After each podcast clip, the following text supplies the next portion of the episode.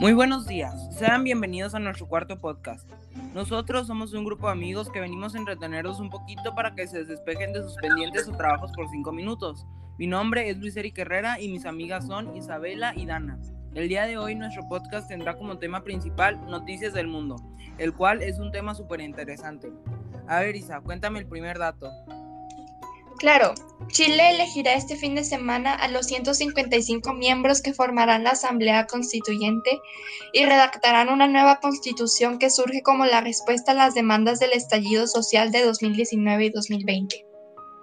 La torre residencial de Al Shrouk está situada en una zona densamente poblada en la ciudad palestina.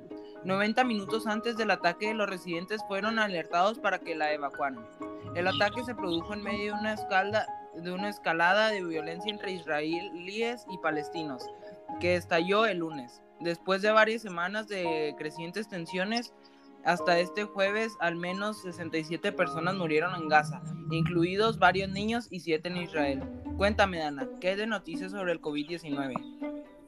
Bueno, pues luego de tres días de aumento de infecciones por COVID-19, la India se convierte en el segundo país con más contagios después de Estados Unidos y superando a Brasil.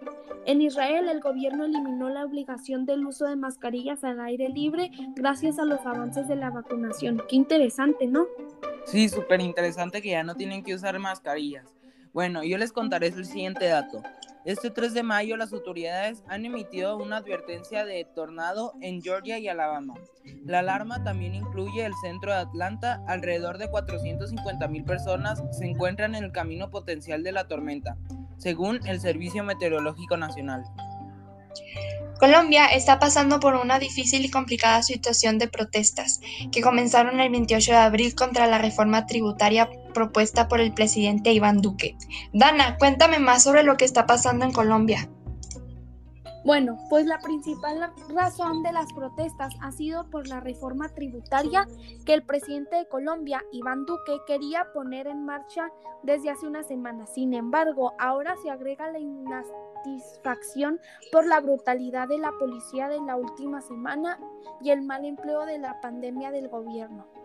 Desde lunes, militares palestinos de Hamas han lanzado más de mil misiles sobre Israel, la mayoría en la ciudad de Tel Aviv y sus inmediaciones y las fuerzas de los israelíes han llevado a cabo bombardeos letales sobre Gaza, dejando en total decenas de muertos pero Israel cuenta con un poderoso escudo para protegerse de los cohetes lanzados por militantes de Hamas desde la franja de Gaza, el llamado Domo de Hierro.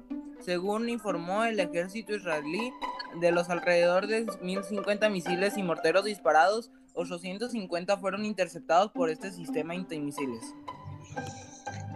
Desde el lunes, las protestas y los choques entre judíos y palestinos no han hecho más que empeorar, así como el intercambio de fuego entre el ejército israelí y el de las milicias palestinas en Gaza. Terry, cuéntame más sobre lo que está pasando en Israel y Palestina. Todo aquello que he contado ha dejado hasta el miércoles un saldo de 65 palestinos, incluidos 14 niños, muertos en Gaza y 7 israelíes, entre ellos dos menores. La ONU llegó a advertir que se está avanzando hacia una guerra eh, a gran escala. Con esta última noticia terminamos nuestro podcast del día de hoy.